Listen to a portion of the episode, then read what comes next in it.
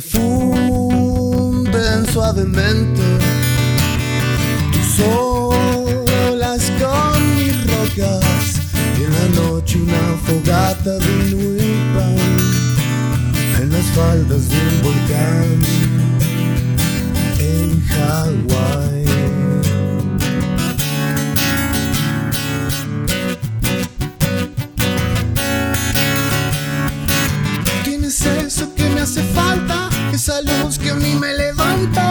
Tus brazos, siento la calma, vámonos al mar. Tienes eso que me hace falta, en tus brazos siento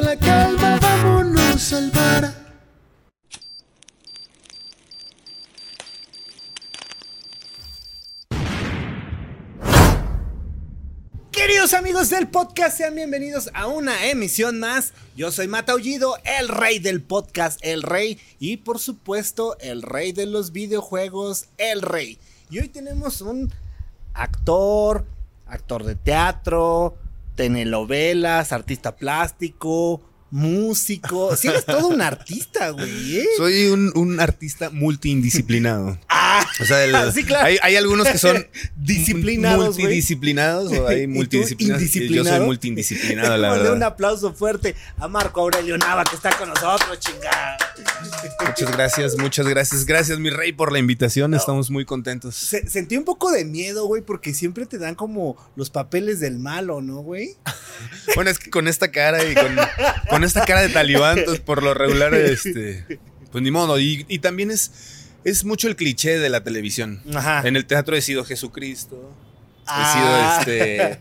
He podido hacer otros personajes. He sido rey, he sido. He, he- he- he tenido muchos más personajes. En la televisión, pues no hay. No hay. Hay como un Como estereotipo. Ajá. Y sobre todo en, en la televisión mexicana. O sea, bueno, ya la serie se está viendo como otro tipo de. Ajá. El cine y, y la serie tiene como una, un enfoque a buscar un poquito más de realismo.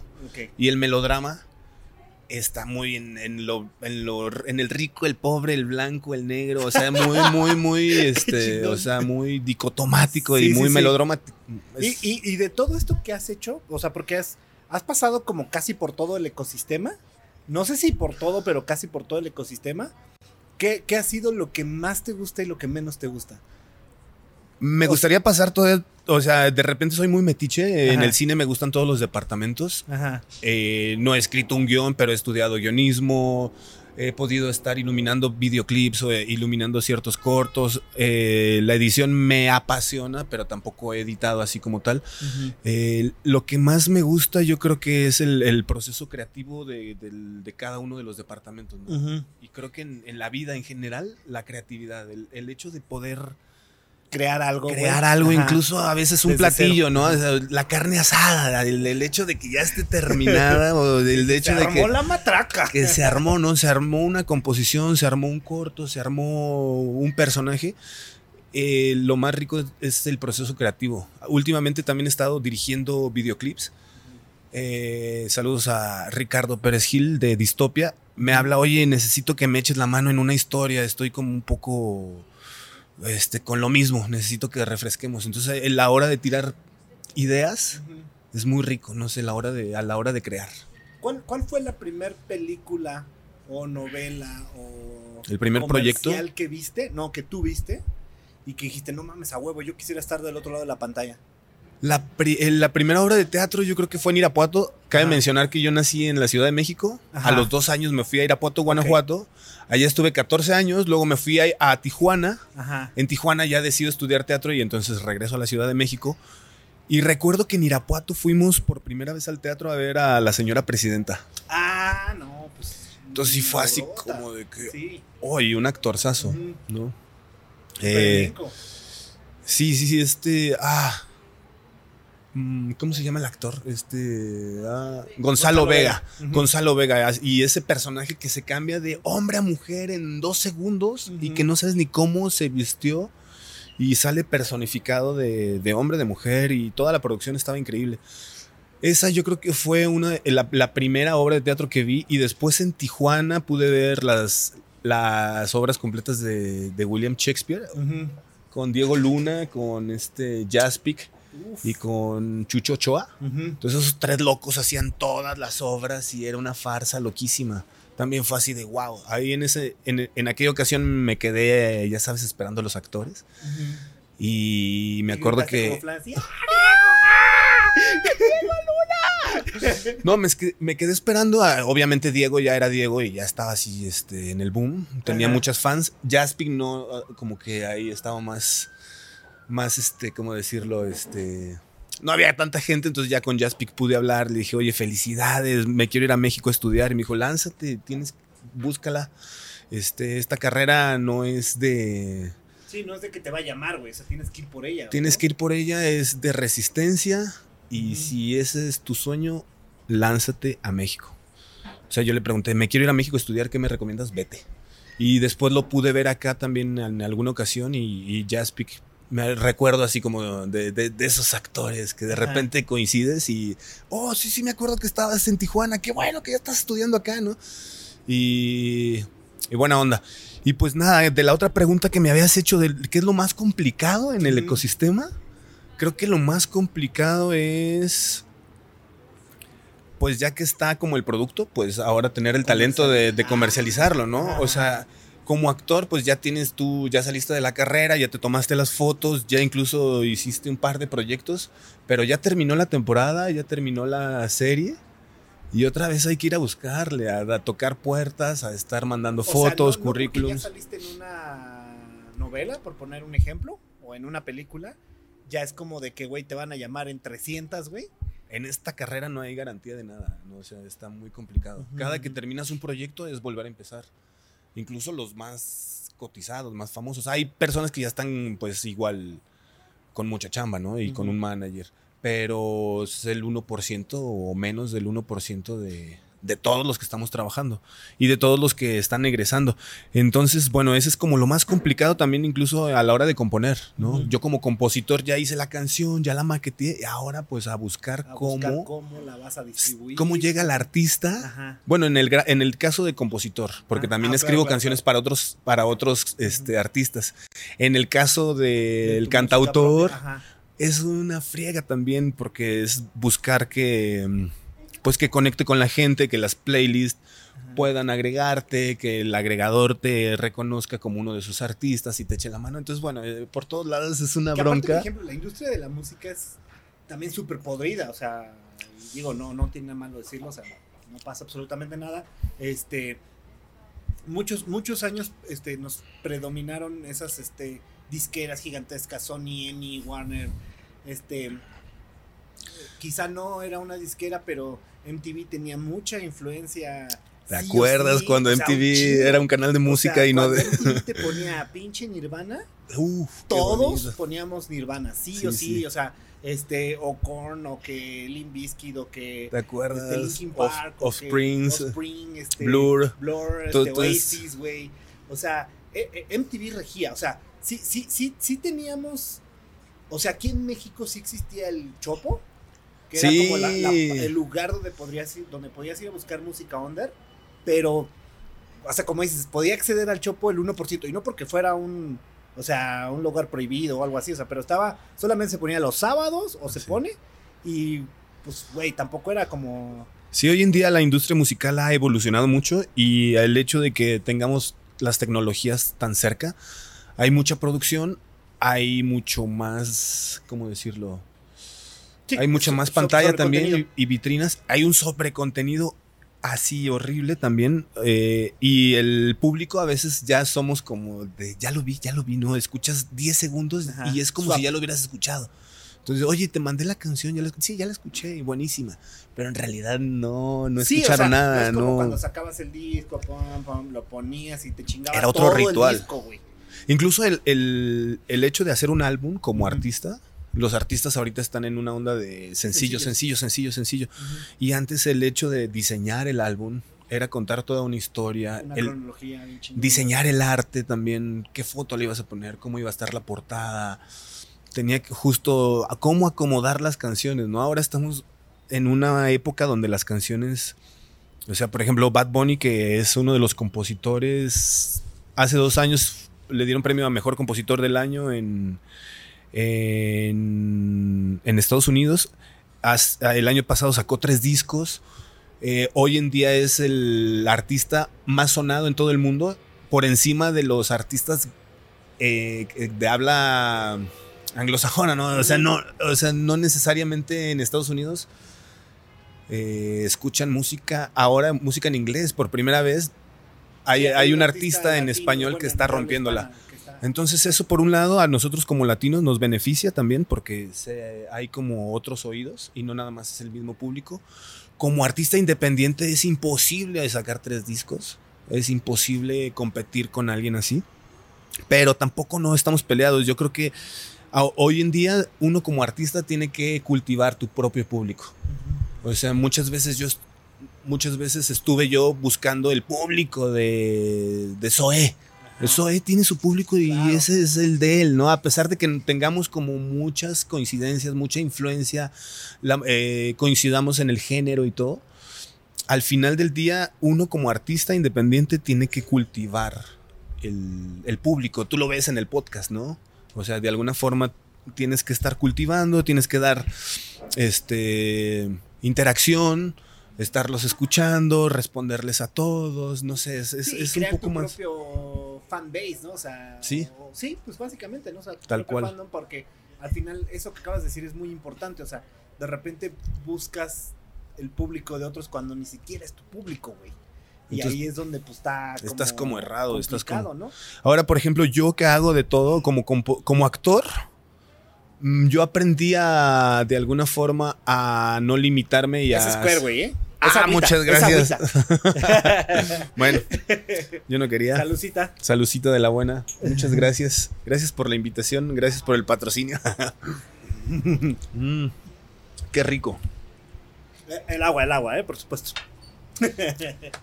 Y pues, de repente ahorita que, que estamos hablando esto de los, de, los, de los públicos, yo como actor, pues de repente hago teatro, de repente hago cine, una serie, me toca del malo, me toca del bueno. Lo mismo hago como compositor, ¿no? Entonces yo de repente tengo una canción para un niño que se llama, se llama Iñaki- la canción se llama TikTok. Y está increíble la canción, ¿no? También puedo, compuse para el Commander. Hay una canción que se llama Una locura. Entonces de repente me voy al bolero ranchero, de repente al pop infantil, de repente hago un poco de trap. Me habla otro amigo que quiere hacer un poco de bossa nova, hacemos bossa nova. Entonces, de repente incluso los mismos compañeros y los mismos del gremio te ven así como de, ¿qué onda? ¿Y el domingo no vas a vender pancita? Así como le estás ¿por qué haciendo... no? y entonces, no sé, como que mm, muchas veces eh, les cuesta trabajo ver a alguien que, pues, de repente hace de todo, ¿no? Sí, que te salgas un poquito de esa. Pues al final de esa línea tradicional, ¿no? De, güey, o sea. Yo soy rockero y rockero y Exacto, rockero. ajá. Entonces, no, no. Y hoy en día vemos la música con una fusión increíble también, ¿no? To- todos los músicos y todos los se están haciendo una Pero orgía de lo vemos- géneros. Si lo vemos en retrospectiva, siempre ha sido así. O sea, siempre ha sido así. Y siempre hemos sido. O sea, todos los grandes artistas se han salido de su género donde iniciaron. Si nos vamos al 62, 63 y hablando de los mismísimos Beatles, Hicieron todos los géneros. pop, este, Love Me Do, una canción de tres acordes, hacer Eleanor Rigby, que es una pinche obra de arte con orquesta y con que no tiene Es una nada que ver. fusión ahí muy O locochona. sea, y, y el primer disco de los Beatles no tiene nada que ver con el segundo y el segundo tiene que ver con el. Bueno, a lo mejor los primeros dos, tres eh, Sí, pero- un poquito. Pero se alcanza ver el Pero rock, se alca- sí, se alcanza o sea, a ver el bolero, se alcanza a ver el pop, se alcanza a ver el folk. tanto, y así como ellos, por ejemplo, está Kiss, está Metallica, o sea, el propio Metallica. Metallica. Kiss, Kiss era una banda súper. Las, las baladas de Metallica, ¿no? Las Sí, baladas o sea, de Metallica. nunca te hubieras imaginado en el 88 que estaban Justice for All, así en su mero apogeo y tocando metal así del perro, que sacaran una rolita como Unforgiven, que me gusta, ¿eh? O sea, Sí, sí, ojo, sí. Soy fan de esas canciones. Eh, YouTube, Depeche Mode, David Bowie, o sea... David Bowie o sea, es otro David actor. Bowie cambió tanto, güey, que se supo adaptar a todas las pinches generaciones, güey. O sea, tú escuchas sus rolas de, lo- de los 70 y puedes escuchar una rola de los 80 y dices, ¿quién es Bowie? ¿Qué? No mames, nada que ver. Y en los Sí. 90 es, ¿qué otra Sí, hay, hay canciones que son como universales, ¿no? O sea, que pasa el tiempo y le- las puedes refrescar Atemporales, güey, y son ajá, atemporales. ajá. O sea, Y, y al, y al final no sé por qué estamos tan peleados con el cambio, si de verdad, pues funciona, güey. sí, sea, está muy locochón. Es súper peleado el, el- el- el querer a, a fuerza este, ser como muy lineales. Y ay, es que antes era chido, güey, porque hacías nada más puras novelas, güey. Pues ahora quiero hacer teatro, güey. O sea, ya, güey. o, sea, al revés, ¿no? al revés, Antes era, hacías puro teatro y ahora haces Ay, novela. sí, ya y los novelas, mismos. Ya, ya te vendiste, güey. Me ver, pasó una vez con un amigo compositor que me dijo, deberías respetar. Yo acá, que le falté el respeto. es que tú no eres músico ni nada, no sé qué estás haciendo aquí. Algo así me comentó y yo así de, perdón, pues es que el arte es faltarle al respeto también un poquito, o sea, no, no tenerle miedo, crear y Yo y son eso, procesos. no tenerle miedo. son procesos, o sea, porque uno a veces le tiene miedo a no hacerlo bien porque quiere hacerlo bien a la primera. Entonces tienes que entender que que te esto tienes que equivocar, te chingo de tienes veces. que equivocar y equivocar y equivocar. Yo he visto, por ejemplo, a mí no me gusta Ana Torroja y este, ¿cómo se llama? ¿Cómo se llama? Mecano, Mecano, Ah, Mecano. Mecano, Mecano, Pero Mecano. escuchas, escuchas la primera vez que Mecano cantó en vivo en televisión, que eran unos mocositos, y, y eh, o sea, de verdad dices, qué feo. Y ahorita hoy en día, pues ya, ya, ya, Sí, claro, ya ya puedo escuchar ya algo, está padre, no por nada son Mecano. Ujú. Pero lo escuchas en un principio y a todos en un principio tenían un, o sea, todavía no tenían el estilo, todavía no tenían porque la todavía no voz madura, definían. todavía no se definen. Entonces no pasa nada. Muchas veces uno, uno por soberbia deja de hacer las cosas porque quiere que a la primera ya estén en top, en el, eh, que estén bien. Pues Entonces, entre soberbia y miedo, ¿no? Porque son como dos factoritos que juegan un papel importante, güey. Entre la soberbia y el miedo. soberbia, es que la soberbia de no quererte equivocar te da un pavor. Claro. Entonces el miedo te paraliza. Entonces ya no lo haces nada. Todo mundo tiene miedo, ¿no? O sea, de alguna forma todo mundo, y el miedo es como muy natural y es una alerta para decir, aguas, no la vaya, o sea, no, no, no te vayas a embarrar o no, no la vayas a, a regar de más. Y creo que lo malo no es tener miedo, sino es controlarlo y poder como guardarlo ahí, ¿no? O sea, creo yo como actor a la hora de, de la tercera llamada, pues viene la adrenalina y viene toda una... Sí, claro, el rush así. Un de- rush con así. todo, güey. Y no es miedo, o sea, y a veces sí es miedo de cagarla, de que no se te vaya el texto, de que... de que hay, hay obras, por ejemplo, hay una obra donde estuve que se llamaba El, El Evangelio según Clark, y todo era de fue con mucho entrenamiento de circo, todo era en un columpio, un columpio de parque dentro del teatro y teníamos que brincar y subir entre tubos y nos, nos accidentamos en, dentro del proceso muchísimas veces. Y en la función nunca, nunca hubo un accidente, ¿no? Claro. Había unos mortales, había unas, un, un ejercicio físico muy, Bueno. muy, muy, muy rico y muy riesgoso Y me acuerdo mucho, por ejemplo, de, de estar esperando la tercera llamada y decir, bueno, pues es hora de, de hacerlo. No hay. Aquí no hay. Aquí no hay de lo dudo y, y, y- y realmente había riesgo de poner en peligro a tus compañeros. Entonces sí teníamos que estar como muy, muy atentos. Y creo que el teatro también me ha dado eso, ¿sabes? O sea, el proceso del teatro es de ensayos. Ujú. A De diferencia repeticiones. de repetición, repetición, rehearsal, una vez, una vez más, otra vez más. Y entonces en ese proceso se va construyendo y vas encontrando pues todas las características que pueden ir construyendo al personaje, ¿no? No es como que ya me senté y ya lo hice. O como que ya llegué al set, ya lo leí, ya me lo aprendí, ya lo dije, ¿no? De repente la televisión no te da, no te da ese tiempo, el cine no te da ese tiempo. Gracias al teatro y gracias a todos los ensayos que has hecho en teatro y todo, pues de alguna forma las horas de vuelo, puedes llegar a la televisión y hacerlo bien, porque realmente hacer buena televisión está bien difícil. Sí, Por no, eso no, no, no es fácil. vemos, vemos de repente actuaciones muy buenas y actuaciones horribles, ¿no? Y es el formato Sí, en la que también. dices, ¿qué? ¿Qué- qué? ¿De dónde sale este carnal? O esta carnala también, por supuesto, ¿no? Sí, hay de todo y creo que incluso, o sea, también he aprendido que de repente en todos lados, este, dices, no, no, no es precisamente el más talentoso el que está, está arriba, no es precisamente el más agraciado, pero sí fue el más constante, el que más Sí, el que más trabajó, todo, el que más conectó, el que menos se peleó, el que más supo hacer lazos, puentes, el que más pudo como muchas veces es un excelente político, muchas veces tuvo como como ese equilibrio, ¿no? Porque una cosa es, es crear y la otra cosa es como venderse también. Entonces es... Porque es- al final eres una empresa. O sea, aunque, aunque no lo queramos aceptar, o sea, el ser actor, el ser músico, al final se vuelve una empresa, güey.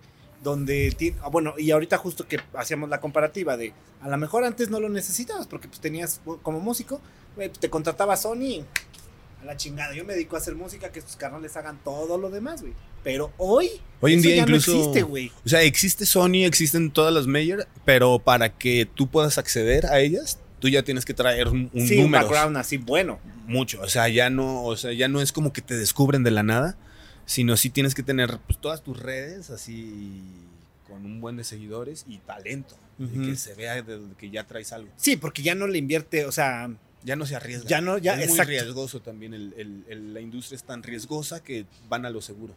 A- a- ahorita platicamos que para el tema de, de a la mejor actuación, cine, todo esto, la- el primer encuentro que tuviste fue con Diego Luna. Gritaste los como primeros. Flanders. Y, y, este, y de ahí viene como esta parte.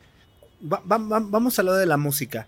¿Cuál fue el primer disco, cassette o LP que tú compraste con tu propio dinero? Uy, recuerdo mucho el. O sea, recuerdo cassettes que haya comprado.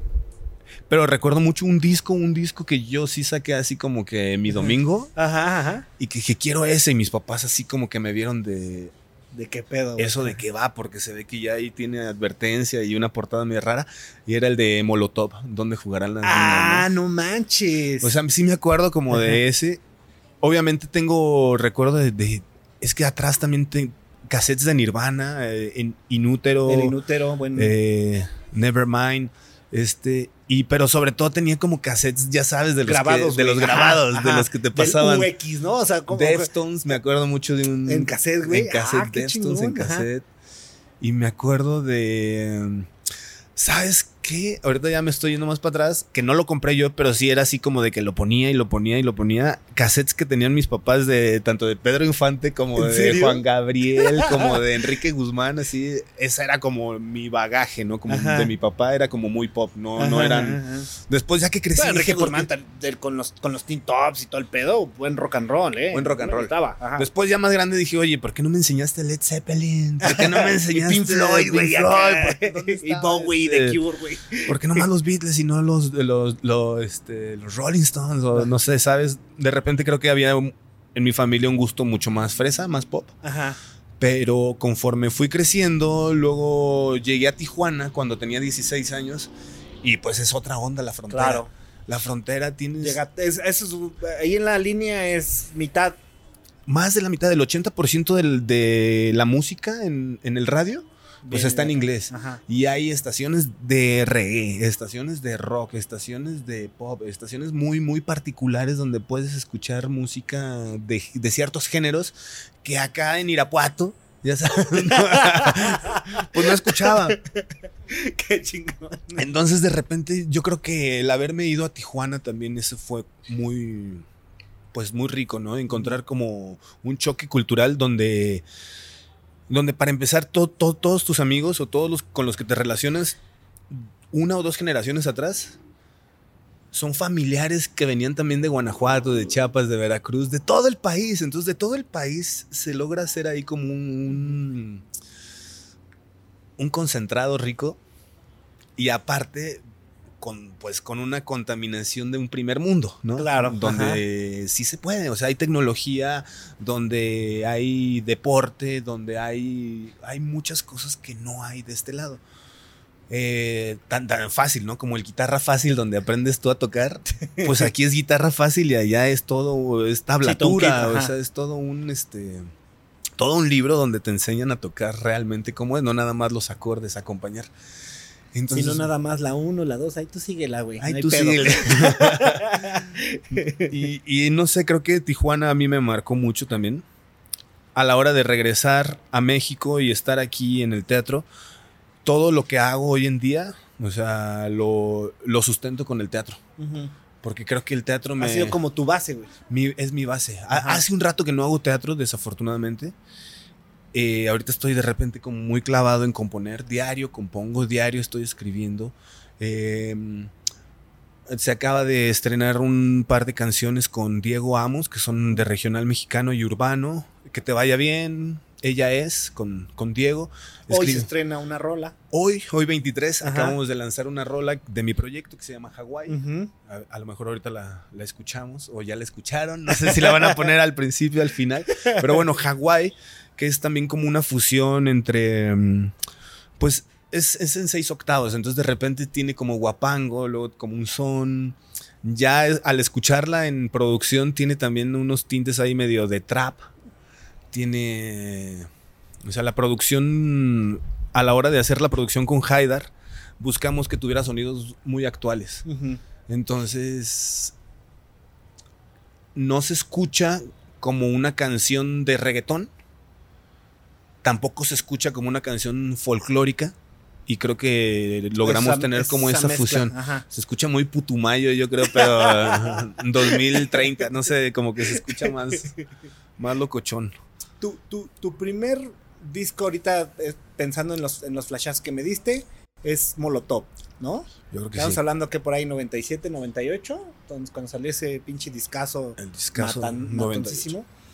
¿Cuál, cuál fue ese determinante en el que dijiste, güey, sí, a huevo, o sea, quiero hacer música, güey? ¿En qué momento llegué a decir quiero hacer música? Hubo un momento en el que yo estaba en, en Tijuana y no sabía qué estudiar. O sea, estaba yo. Estaba en una película con Russell Crowe Ah, en los estudios Fox. Yo estaba como extra. Ajá. Llegaron a Tijuana y queremos greñudos y barbones. Todavía traía yo pelo y así, andaba todo greñudo, parecía pirata. Entonces me agarraron de extra ahí, estuvo increíble y pues era una superproducción, una producción que estuvo nominada a 10 Óscares.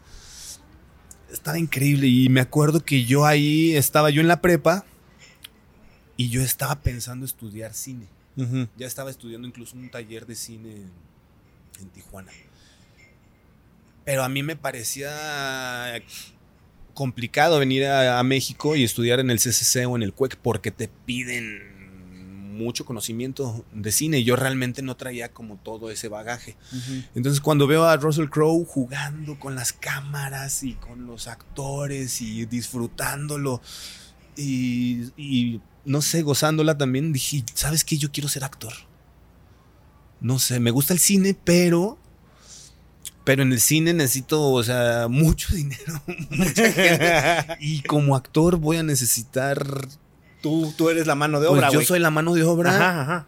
Y puedo estar en el cine, como puedo estar en la calle, como puedo estar en otro lado y ve cómo se está divirtiendo este baboso, ¿no? O sea, me, me pareció así como muy, muy, muy mágico.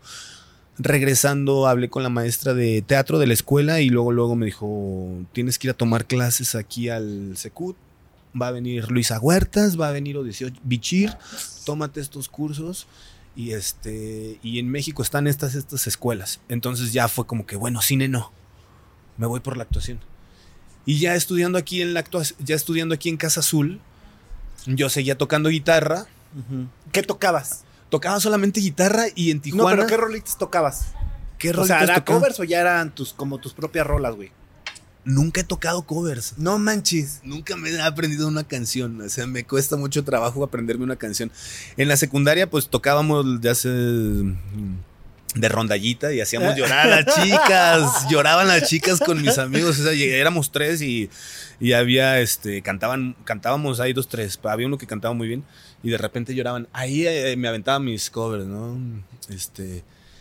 Ya en. Cuando, re- cuando llego aquí, empiezo a tocar con un amigo y empezamos a componer. Ok. Entonces empieza ahí, me acuerdo que hay una canción que se llama Melancolía, que es una de las primeras que compuse. Y ahí me empiezo como a, a empe- empiezo a jugar como, como con la música, pero muy empírico. ¿Sabes? No, no entendía muy bien que la música tiene estructuras, que tiene estrofas, que tiene coro, precoro, que hay, que hay una melodía que tiene que ir subiendo. Realmente yo lo hice como con, como con Intuición. con intuición. Y de vez en cuando, de repente sacaba yo una que otra canción. Ahí, eh, eh, la- eh, esas primeras canciones también tienen, tienen mucho fuá.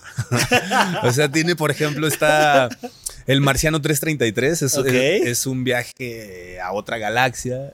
Y Eh, estabas pacheco, güey, cuando lo hacías, güey. por lo regular, sí. Por lo regular. Eh, o sea, el marciano sí, me acuerdo que, que sí era como una, fue una onda de no quiero escribir nada anecdótico, no quiero escribir de amor, no quiero escribir nada. Y entonces empecé como a jugar a la, o sea, 11 de la, de la madrugada, de la noche ahí. Y, y bueno, era como esta onda de, de- de también traer lo que yo estaba de- aprendiendo del teatro, ¿no? Como, con- cómo contar historias, cómo entender los personajes. Entonces, ¿A ¿Cómo evoluciona un personaje? ¿Por qué ¿Cómo no, evoluciona? Ajá. Y nada, pues la, la historia del marciano, hay, hay- por ahí en YouTube hay, un, hay un, una versión. Y, ¿Te avergüenzas de esa versión? Nada, nada, No, no, no, es muy bueno, o sea, me, me gusta, es un funk. Y te digo, es una historia de bien. un cuate que encuentra un marciano y le pide que vaya a la otra galaxia porque a él ya se le terminó el tiempo aquí. Y le da un mensaje, que es el mensaje 333 y un vaso de agua. Entonces este loco se va a la otra galaxia y entrega el vaso de agua. La marciana está llorando, el congreso de los marcianos lo lleva. Qué chingón, güey. eh. Y al final. Suena este, bien, güey. Y al final eh, hay que es como un mensaje de. Eh, del agua, ¿no? Eh, Tiene, tiene cierto mensaje ahí. Es como una fábula. Luego hay otra canción que se llama Tarot Siete Vidas Atrás y también es un viaje astral de siete vidas. Eh, ¿Te, entonces, te- te gusta este tema de, de temas astrales, metafísica? me gusta, me gusta, me gusta. No me he clavado mucho, pero sí me, me- me gusta. Eh, a- cuando hice la canción de Tarot, la hice porque una amiga en una reunión me primero me... "Ah, Vamos, están jugando, les leo las cartas y yo no tenía ningún acercamiento con, con el tarot. Entonces de ahí empecé a escribir Tarot, una bruja de acuario lanza mis cartas, calor, entre piedras y risas, noche de magia. Y hasta ahí se quedó un rato la canción. Después me encontré con un libro de Jodorowsky y el tarot. Y entonces ya compré mi tarot y ya empecé como Ahora a darle. sí, pero en realidad no sabía nada. Y yo digo que a mí las canciones me escriben. O sea, en lugar de que yo las escriba, a mí las canciones me escriben. Hace rato me decías de Nini Forever. Es una canción que escribí para. que escribí en el taller de composición para ver si podía yo escribir con Alex Lora. Ajá. Gané ese concurso, me fui a conocer a Alex Lora, un saludo al maestro. Por cierto, súper eh, Tipazo, pues, el maestro, sí, sí, sí, tipazo el O sea, luego dices y de, bueno, este payaso no me contesta, pero Alex Lora le escribes y te contesta a los cinco minutos. O sea, el, eh, así, el rey del rock no tiene, de verdad, no tiene ninguna inseguridad y es una persona muy humilde. Y bueno, cuando hice Nini Forever, eh, fue un ejercicio para ver si componíamos con él. Y de alguna forma, lo que te estoy diciendo de que las canciones me escriben, yo de repente me sentía un Nini Forever también, ¿sabes? O sea, o sea el, haber escrito Nini Forever de repente a mí me, lleva, me llevó en algún momento a sentir que esa canción a mí me estaba llevando a, a, a ser un Nini. No sé, Ajá, te digo, a mí yo escribo las canciones y me y siento que O sea, trae Ellas- algo de ti, güey. ellas me escriben. Ajá, ajá, O sea, como tarot, yo no sabía nada ta- de tarot, yo escribí la canción de tarot y, de, y después ya... te metiste, me o sea, un sabes poco que, más en que el era tarot. ya el mundo del tarot. Un poquito, sí. No ¿Cuál- sé, es muy, muy extraño. Un saludo a todos los ninis que están viendo Escuch- esto. escuchen esta canción, les va a gustar. Está muy Forever, sí. dedicable, ¿eh? Sí. Si no ayudas, no estorbes, mejor ponte a trabajar. Andas por los 30, estás pelón y sigues con tu mamá. Si no sacas para el chivo, mejor saca tus chivas, carnal. Entonces, ¿Cuál, cuál- cuál ha sido? ¿Has tenido alguna mala experiencia trabajando con, con artistas o con directores de otros países? ¿Te ha tocado ser The Mexican Guy? me ha tocado trabajar, bueno, eh, trabajé en una película gringa el año pasado y no, no, no, no, todo bien, ¿eh? Todo bien. Eh, tengo un...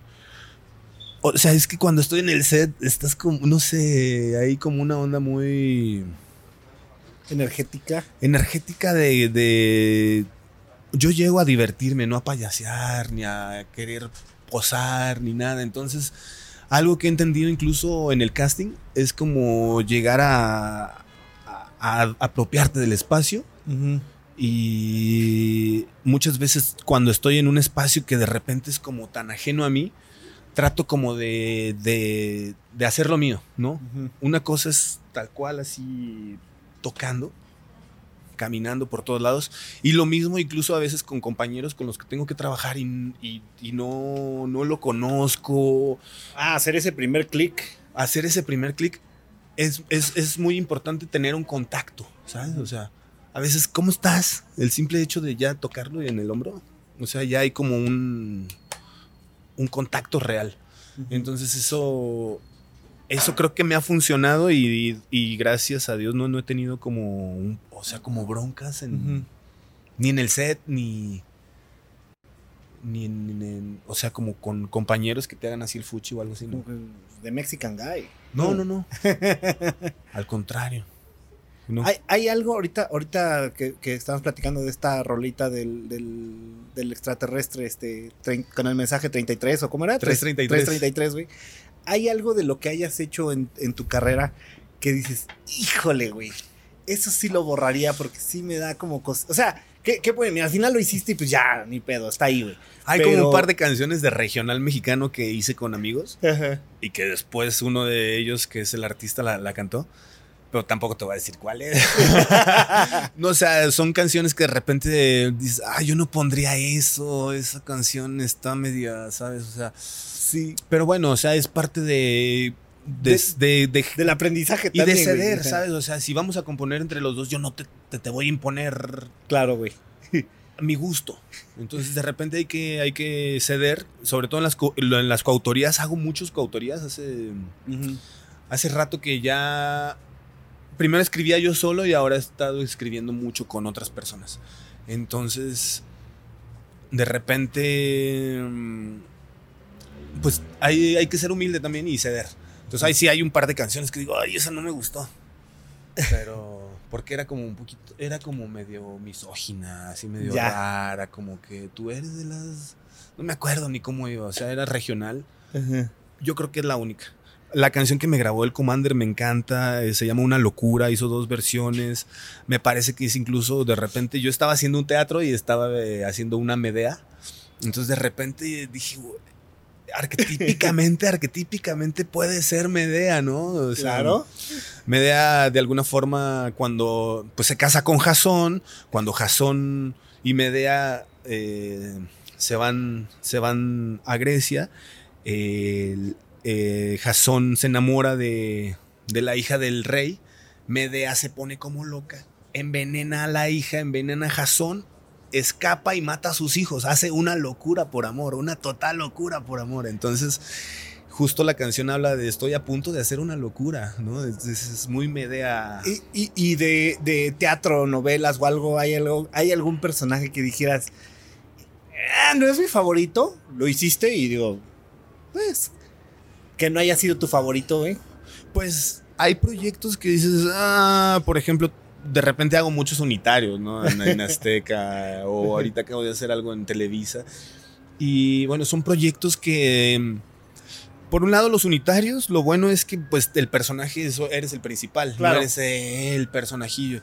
Lo malo es que de repente el, el ritmo de la televisión y el formato es para hacerlo rápido, entonces no hay momento de, de, eh, hacer una gran fotografía, una gran escena. Entonces, pues lo que quieres es resolver y hacerlo rápido. Pero la verdad es que nada, o sea, no, no me arrepiento y lo volvería a hacer. Sé que no es una obra de arte.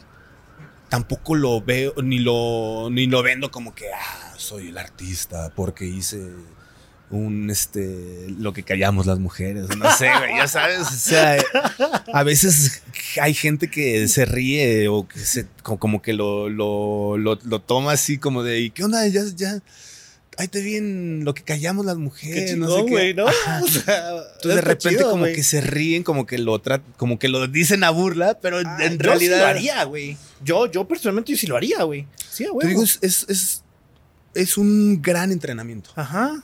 Gracias a que he hecho un buen de trabajo. De lo que callamos de las lo que mujeres, güey. No me acuerdo si lo que callamos hice muchos. Realmente no hice tantos. O sea, en Azteca hice varias novelas. Hice como unas cinco o seis novelas de, de personaje con elenco base.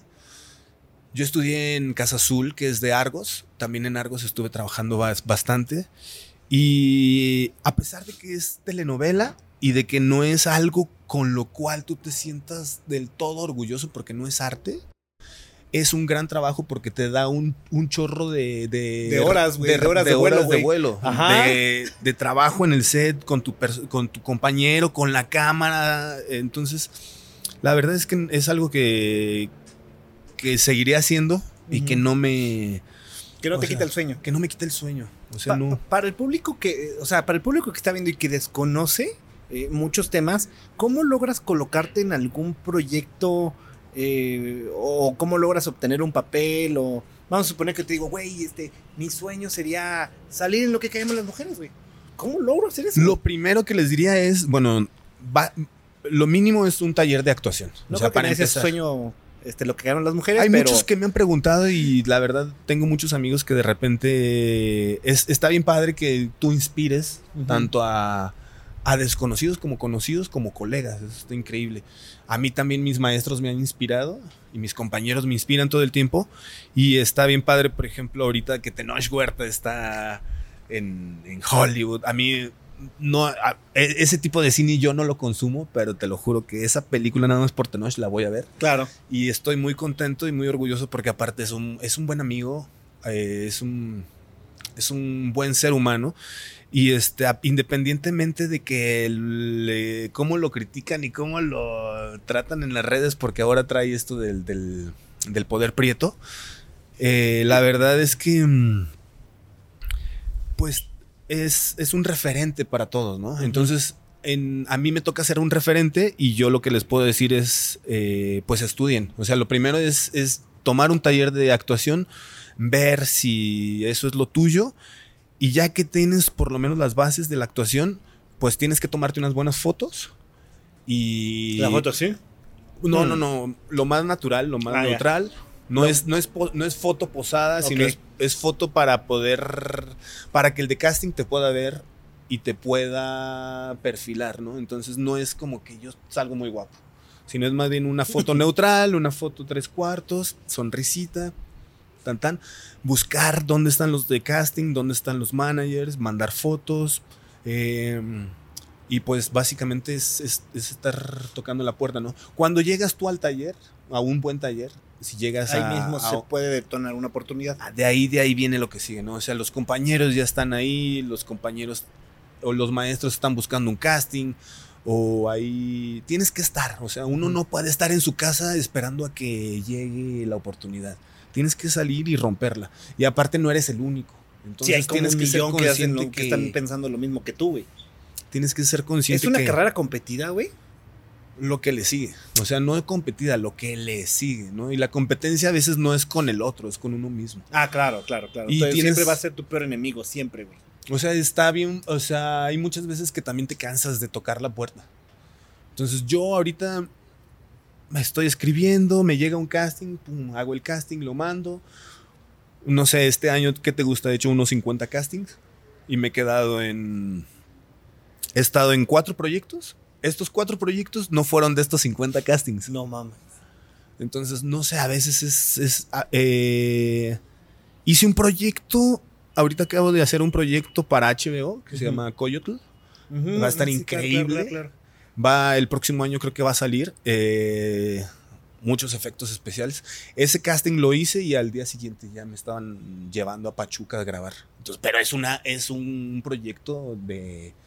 O sea, uno entre miles, ¿no? Mis compañeros decían, oye, qué suerte, yo hice el casting en noviembre. Estamos a febrero. Y tú lo hiciste ayer y llegaste, ¿no? Entonces, a veces son, son golpes de suerte, pero para que suceda Bueno, esa golpes de suerte, no, porque O sea, para que suceda, tienes que estar ahí. sí, sí, sí, güey. No o sea, puedes- no, porque yo creo que la suerte no existe al final del día, porque es algo que cosechaste. O sea, si no hubieras trabajado todo este tiempo, Si no me hubiera venido de Tijuana. ajá, o sea, esa suerte no existe. O sea, yo, yo, Si yo no hubiera siempre digo que la suerte no existe. O sea, si no es algo de lo que tú construyes, o sea, es una consecuencia de. O sea, te quedaste en ese casting no por suerte, güey, sino porque ya traías mucha experiencia, porque ya habías hecho un chingo de castings, porque ya, ya has hecho este, lo que callamos las mujeres, güey, porque ya tienes unas horas de vuelo, güey. O sea, no te quedaste por suerte, güey. Sí, O sea, porque pues su suerte hubiera sido de que, no Oye. sé, así, ah, yo no sé actor. Sí, ah, no bueno, es- Sí, a ver, pásate, güey. Este. No es un volado. Eso, eso sí es suerte, pero lo- eso no es suerte, güey. Sí, tienes que buscarlo, tienes que trabajar, sembrar, tienes que sembrar sueños y ser consciente de que no todas las semillas se te van a dar, ¿no? Claro. Y, y ser como... Fíjate, es muy chistoso porque en provincia todos los artistas Ujú. se dedican a otra cosa. Y en la Ciudad de México todos los artistas Son artistas, güey. por lo regular se dedican nada más a eso, ¿no? Ujú. es mucho más complicada la ciudad. Pero yo lo que les, lo, lo que les puedo decir a los colegas o a los que van empezando, o sea, denle con todo, estudien, aprendan de los referentes que tienen. Si hay alguien que tú admiras, aprende cómo fue su proceso y ahí te va a ayudar. Nada, ningún camino del éxito es igual al otro. Ninguno, ninguno, ninguno. O sea, a ti lo que te funcionó, Sí, es tu propio éxito, güey. me puede funcionar a mí, pero no va a ser igual. Entonces, O no te que puede estar- funcionar. O no me puede funcionar incluso, sí, sí, sí, puede ser todo lo contrario, ¿no?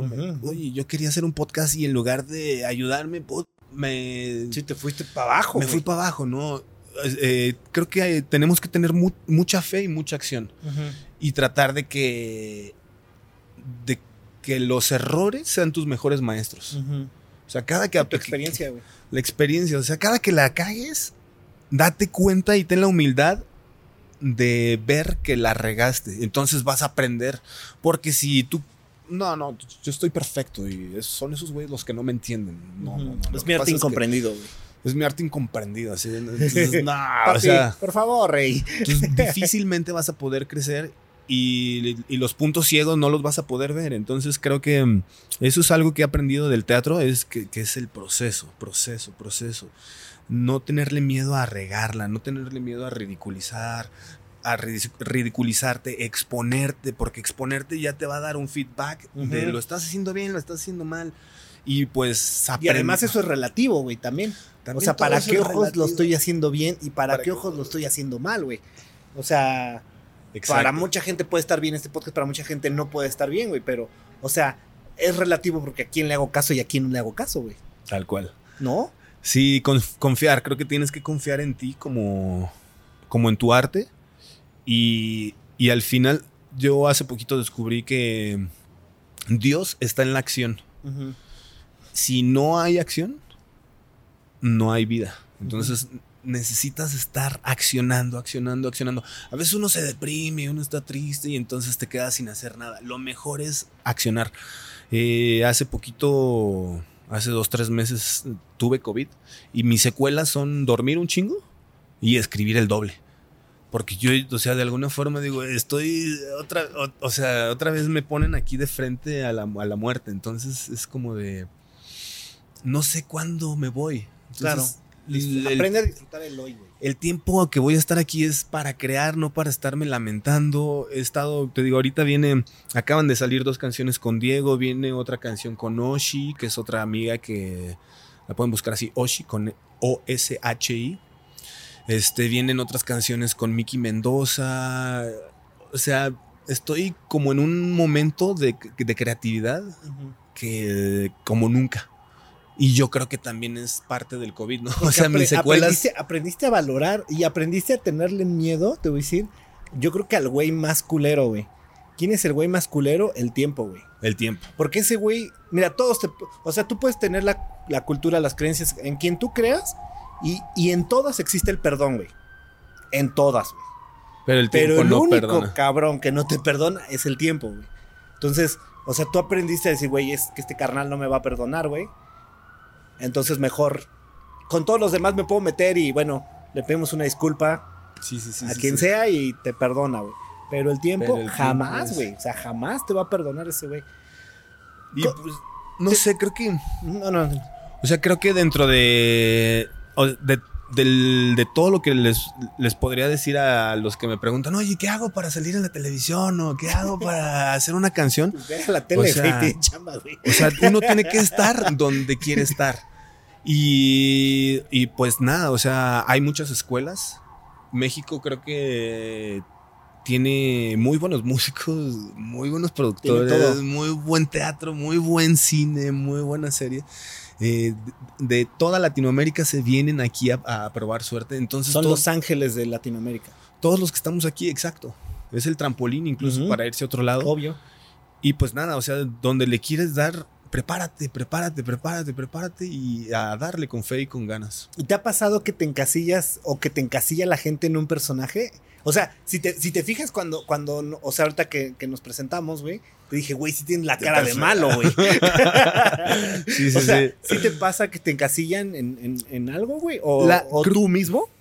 Todos, todos, todos te encasillan, ¿no? Y, o sea, por ejemplo, empiezo a componer regional y entonces los, los compañeros de pop dicen, no, pero es que tú haces regional. Y los de pop y los de regional dicen, no, es que tú haces rock. Entonces, como que no, o sea, todo el mundo te ve así como...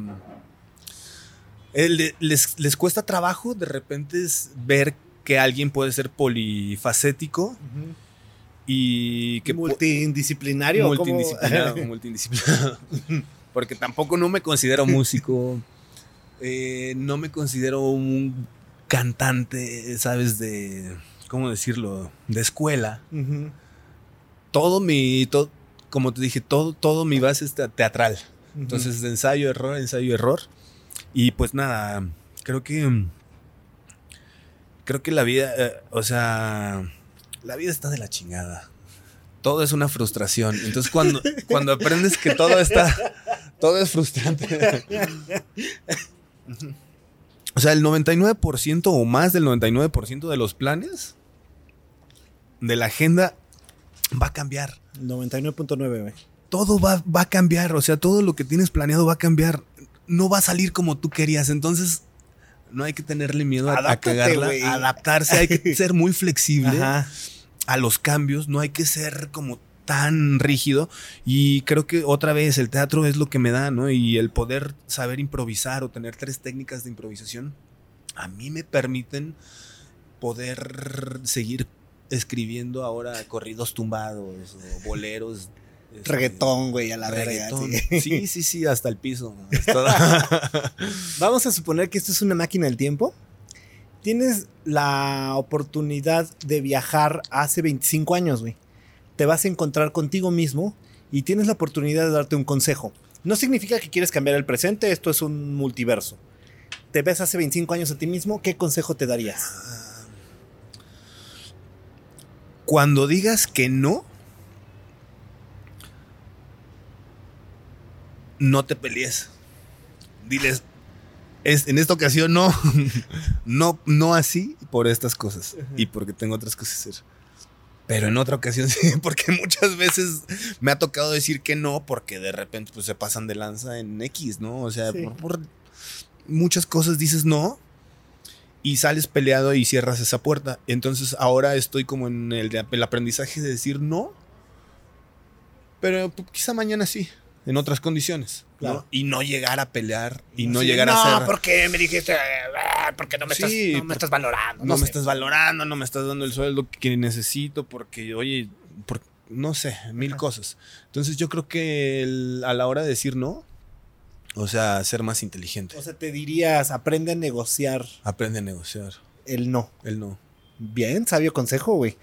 Ahora, yo creo que sería ese. vamos a abrir o- este otro universo, un universo paralelo a este. Y entonces en ese universo llega Dios, Buda, Mahoma, el- la mano del mono que cumple deseos, quien sea, en quien tú creas. Y te dice, mijo, porque así habla, ¿no? Mijo. En este universo te voy a dar la oportunidad de ser cualquier músico. El que sea. No se va a decir uno mismo. O sea, te- te- hace rato platicábamos de los virus, entonces puedes ser este, John Lennon, este, platicábamos de Molotov, puede ser Randy, platicábamos de Bowie, platicábamos de Nirvana, puede ser Kurt Cobain, de quien sea. ¿Qué músico serías en ese universo? Qué buena pregunta, no sé. Te voy a confesar algo, yo nunca he sido fan así, fan de nada, entonces me cuesta trabajo como, como tener un, un top, top, top, top. Pero a lo mejor, este... ¿Por qué no Amy Winehouse? ¿Por Sí, qué no, ¿por qué este, no? David Bowie? David, Bowie, también ajá, es, un camaleón, este, chingón. eh, Rob Stewart también. Ah, Rod Stewart, aparte eso, este carnal hizo una buena contribución a México, pues fue el prim- o de los primeros artistas internacionales que vinieron aquí a México, al, al Estadio Querétaro, Ah, y de ahí vino una... De hecho, si no, no, no me dejarán, o corríjanme si me equivoco, fue el primer concierto de Ocesa en 1988, 89, en el Estadio de Corregidora, de Rod. Stewart. Ese güey está, está como el parteaguas en los conciertos aquí en México, güey. ¿Quién más? Ariel Camacho, a lo mejor. ¿Conoces a Ariel Camacho? Sí, güey. Sí, güey. ¿Por qué ¿Quién no, lo güey? conoce? No, Ariel Camacho, así de, güey. A veces te lo juro que sí de repente digo, ah, no manches, tenía 21, 22, ¿por qué se fue? Y todo el bagaje, o sea, gracias, gracias a Ariel Camacho, de verdad, ahorita hay, hay muchísimos guitarristas Sí, a huevo. en el regional mexicano, pero así que no que no le pide nada a, a Jimmy Page, ¿sabes? O sea, de verdad creo que Ariel Camacho es un ¿cómo decirlo? Es un pilar de la música regional, a pesar de que se fue a los 21, 22 años. Luego eh, te estás quedando corto, ¿eh? Porque. Me estoy quedando corto. Y eso, Ay, eso ay. no me gusta, güey. Eso Bueno. me, me siento. Vamos a darle. Vamos, vamos a abrir un segundo, este. Seguramente otro mezcal para que las preguntas vengan ya con más fuerza. Vamos a abrir otro universo paralelo. Y en este universo tienes la oportunidad, igual, Dios, llega Dios, Buda, Mahoma, la mano del chango, quien sea, en quien creas. Y en este te dice, mijo, aquí te voy a dar la oportunidad de ser cualquier actor. El que sea, desde, no sé, Tom Cruise, este, que se me viene ahorita a la mente, se me vino a la mente Brad Pitt, se me vino a la mente Bad Bunny, ¿por qué no? Ya es actor. Este, sí, a huevo. El que sea, ¿quién escogería? No suele decir yo mismo porque soy bien chingón, no mames. ¿A quién me gustaría? Este, yo creo que Diego Luna, güey, hace rato. me gustaría, por ejemplo, alguien que, que me gusta mucho, Tintán, yo creo. Ah, no me mames. gustaría algo sí. así, o sea. Grande, ¿eh? "Mm, ¿Quién más? Tintán es una muy buena opción. Que me parece Tintán como súper polifacético, ¿no? Era músico, compositor, productor de cine. Aparte, cantaba súper bien y era un cómico que, que tenía un. Un estilo único ese, güey. Y, y una improvisación in- impresionante, ¿no? O sea, me, me, me- me parece que por encima de Cantinflas, por encima de Capulín. Por encima de Capulín. Tintán Sí. creo que me parece así. ¿Sí por encima de Cantinflas? Sí. ¿Tintán? Sí, sí, Sí, sí. De ¿verdad? hecho, hubo mucho, mucha riña y mucho, mucho choque entre ellos dos. Sí. Después ya se lo estuve viendo. Y, y la verdad es que me parece mucho más, más artista Tintán. Cantinflas también me parece Sí, increíble, ¿no? Me, me parece que este, Cantinflas. todos los personajes que hizo y, y también de cómo, cómo viene de, de la carpa, ¿sabes? Como toda esa to- todas esas tablas que tenía, pues son, son grandiosas.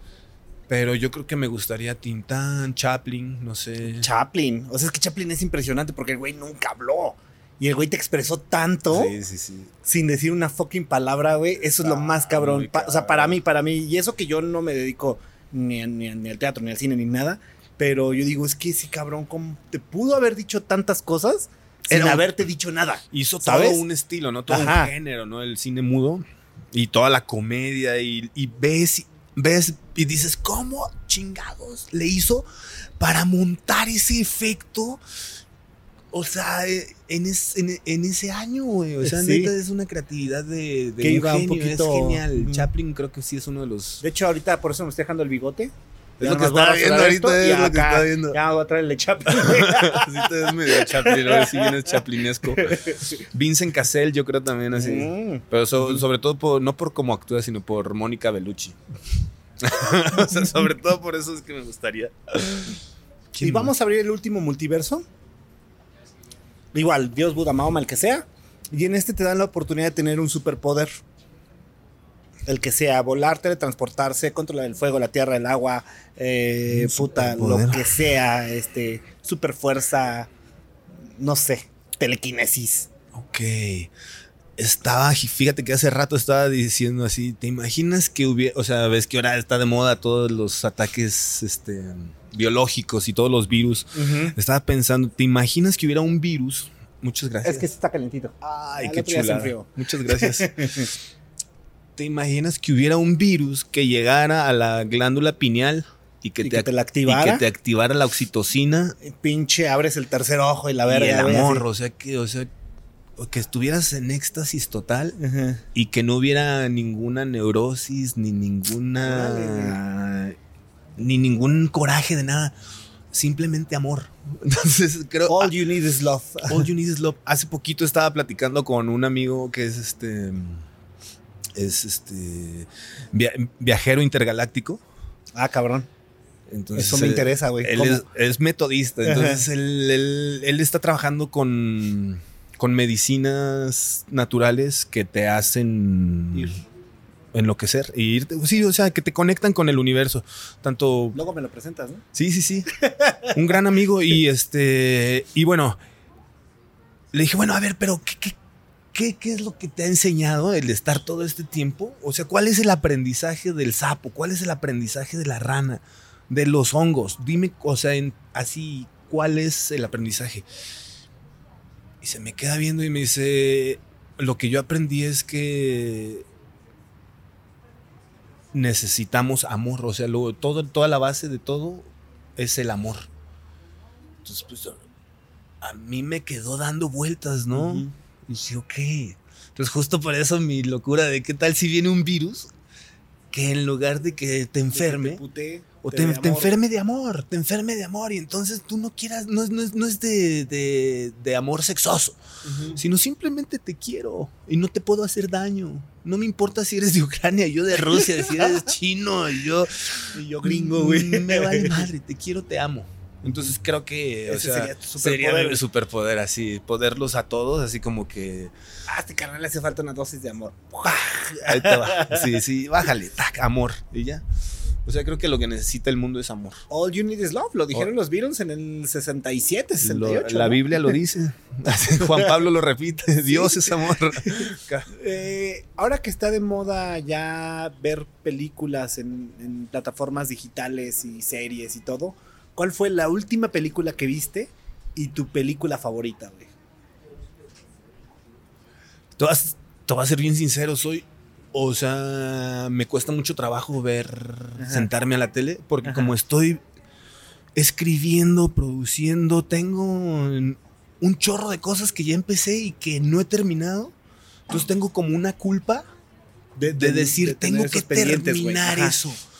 No, no hay un deadline, no tengo un jefe que me esté pidiendo terminarlo. Sí, pero tú eres tu propio jefe, que Pero peor, yo siento una culpa el sentarme y ver algo, ¿no? Entonces lo la última vez que prendí Netflix, aparte ahorita mi tele, no sé por qué, como que no le llega el internet, entonces el, el Chromecast Ajá. se desactivó.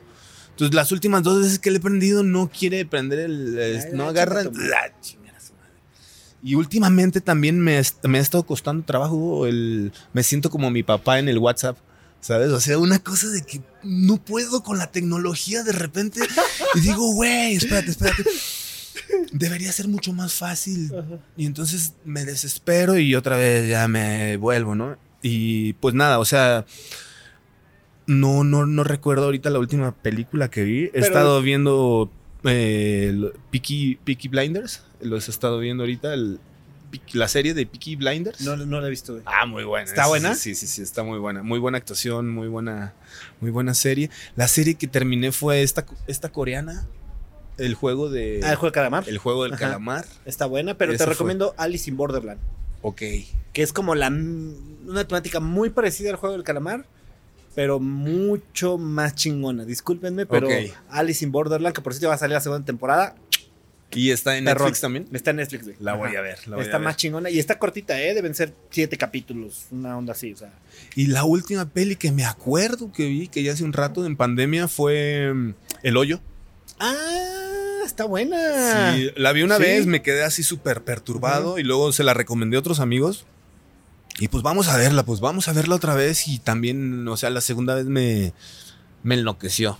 Y aparte, ¿te acuerdas que salió en pandemia? Entonces Sí. yo estaba, no, no, no. Te recomiendo la del efecto Mandela, Ok. este que hizo este gran amigo, por cierto, Eduardo Royuelo. Este, está chingona, güey, o sea, y ¿Él actuó? no, él es el director, güey. Ok. Ajá, gran, gran cuate y este, estuvimos platicando, me la mandó y me dijo, güey, pero esta madre la tienes que ver unas 3, 4 veces. Y, Ay, güey, yo le voy a entender la primera, ya sabes, ¿no? Y cuando me dijo, güey, esta madre es para 3, 4 veces, o sea, es para 3, 4 veces. Voy en la tercera vuelta y sí, o sea, empieza a ver un chingo de cosas que Creo no que viste en las la buenas primera. cosas tienes que verlas tres, cuatro Sí, veces. sí, y, sí, sí, y sí, sí. tristemente estamos acostumbrados, te digo, a, a ver dos, dos minutos y vámonos. y ya, ya la ya la chingada, ¿no? Eh, Arroyuelo me parece un, un gran actor. Está, está, está muy No me ha tocado la- la- la- la- compartir escena con él, pero- No te ha tocado compartir. Estuvimos, de, de hecho apenas vino al, al- al aniversario de la primera temporada, este, tipazo, y, estu- y cuando sacó la película estuvimos platicando muchísimo de la, de, de- de la película y de toda su, su trayectoria, porque pues, es tipo que tiene una trayectoria muy amplia, este, pero bien, o sea, eh, eh, eh, al, al- al grado que le dije, güey, o sea, ya vi la película y neta sí la voy a recomendar porque sí está chingona, o sea, sí, Sí. es un concepto chingón. Ok. Eh, y le, le tardó como tres años en grabarla, güey. Un pedo. no, es o sea, horrible. está chingón, güey. Está chingón. Ve el efecto Mandela. Está Realmente- en Amazon ya. Realmente es, es- hacer una película es un milagro, o sea, es un, un trabajo complicado, no es nada fácil. Entonces hay que ver cine mexicano y los que hagan cine, por favor, háganlo bien. Hay buenos guiones, o sea, de verdad. El efecto Mandela vale la pena. El efecto Mandela. Y nada, pues, o sea, de verdad pedirle el apoyo a todos. O sea, si te gusta o te late algún artista independiente, Dale, güey. eh, échale la mano porque de verdad no tienes idea de cómo, o sea, para hacer una canción no sabes cuánto sacrificio hay, no sabes de verdad cuánto ha pasado de proceso, de tiempo, de... Oh, de canas verdes para que logre salir un- esa canción, ese videoclip. Y pues nada, de verdad, pues un... También el, el agradecimiento al público que de repente están ahí pues apoyándote, ¿no? Siempre. Pues porque a eso se le debe todo esto, ¿no? Hoy, si hoy no en- existiera quien viera esto, pues ¿para qué lo hacemos, güey? ¿Estás de acuerdo? estoy a- apostándole a los desconocidos. Porque justamente ahí está el, o sea, en los que no te conocen, Claro. está bien chido que de repente te descubran y entonces empiecen como a, a tener una interacción como de la nada, ¿no?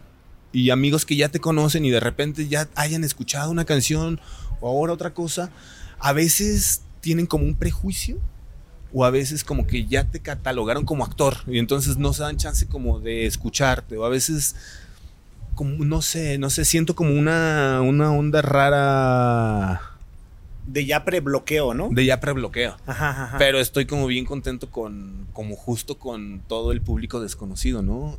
Y Sí, pues ¿qué es lo que se necesita? qué es lo que se necesita. Sí, sí, sí, a huevo. Vamos a pasar a la sección de preguntas rápidas. A ver. No se van a decir paso. Tienes que escoger forzosamente una opción, ¿va? A ver. Tan facilitas. ¿Los Beatles o los Rolling Stones? Beatles. ¿The Cure o David Bowie? David Bowie. Molotov o Café Tacuba.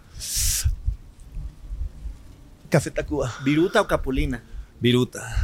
Este, Cantinflas o Capulina. Cantinflas. Este, Michael Jackson o Madonna. Michael Jackson. Michael Jackson o Prince. Michael Jackson. Madonna o Cindy Lauper. Madonna. Terminator 2 o Volver al Futuro. Este. Ninguna. No, volver al futuro, volver al Eh, futuro. Rocky o Rambo. Mm, Rocky. Eh, Game of Thrones o el Señor de los Anillos. El Señor de los Anillos. El Señor de los Anillos o Harry Potter. El Señor de los Anillos. Una torta o un taco. Un taco. Una chela o un whisky. Mezcal. Ok, un mezcal o un whisky. Mezcal. Mezcal con chela. No, no lo hagan, ya lo he hecho, güey.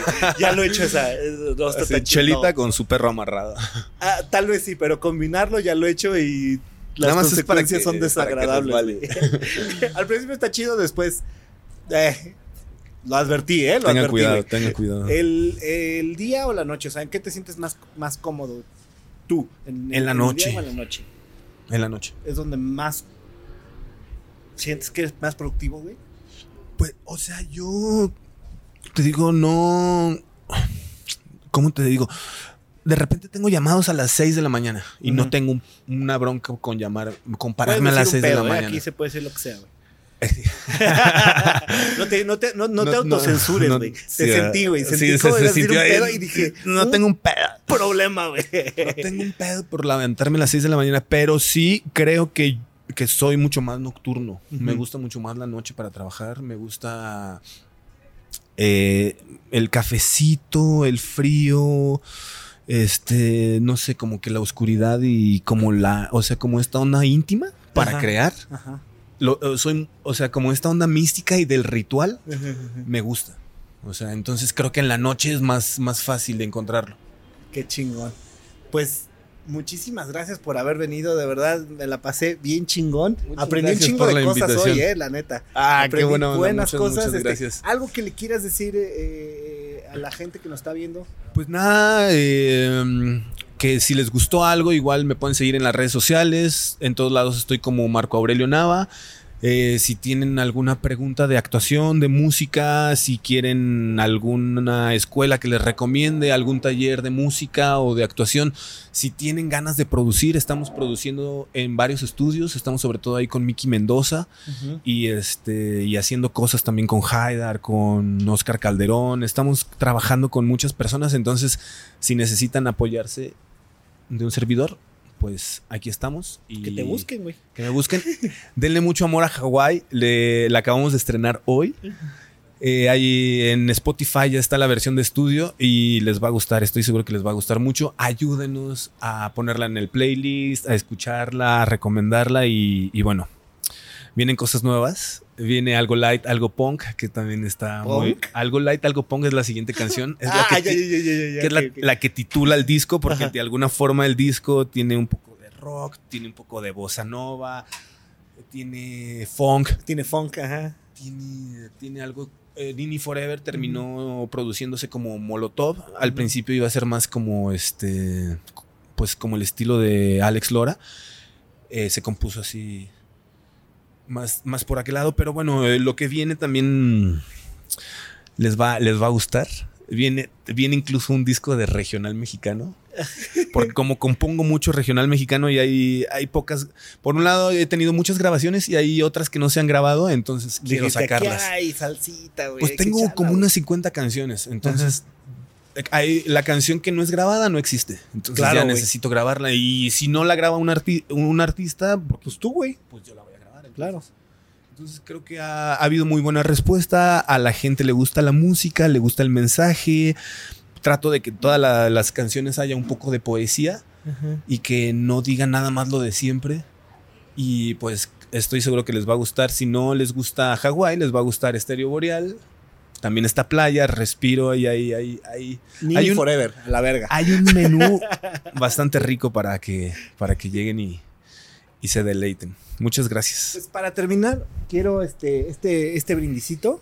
Porque aparte que la pasé chingoncísimo, Mm, que la gente te siga, que la gente vea tu carrera, eh, porque de verdad has hecho buenos aportes, güey. O sea, neta, es- es- está chingón platicar con gente como tú, güey, que Muchas le ha aportado, que le talachea, que traes esa pinche mentalidad, que sabes perfectamente cómo funcionan las cosas. Entonces, pues salud, porque todo Muchas gracias. marche chingón. Salud, salud, gracias por la invitación. No sé perfectamente cómo son las cosas. Sé que todo está de la chingada y que todo va a salir mal, entonces de todos modos lo hago sin miedo. Ese sería el consejo. No tengan miedo de hacer las cosas. No tengan miedo de lo que la gente va a decir. La gente de todos modos nunca le van a nada, nunca nunca le vas a dar gusto a nadie, güey. A nadie, a nadie, a nadie, ni a tu papá, ni a tu mamá. A nadie le vas a dar gusto. Entonces date gusto a ti y cada vez que ha- hagas una cosa, trata de hacerla mejor. Aprende de tus errores, esos son tus mejores maestros. Como decías, hay que tener flexibilidad para cómo viene la ola, surfearla. Y pues nada. Amigos, pues Confíen. muchísimas gracias. Vamos a despedirnos con un aplauso, por favor, chinga. Yo soy Mata Ullido, el rey del podcast, el rey. Nos vemos el día de mañana. Cuchao.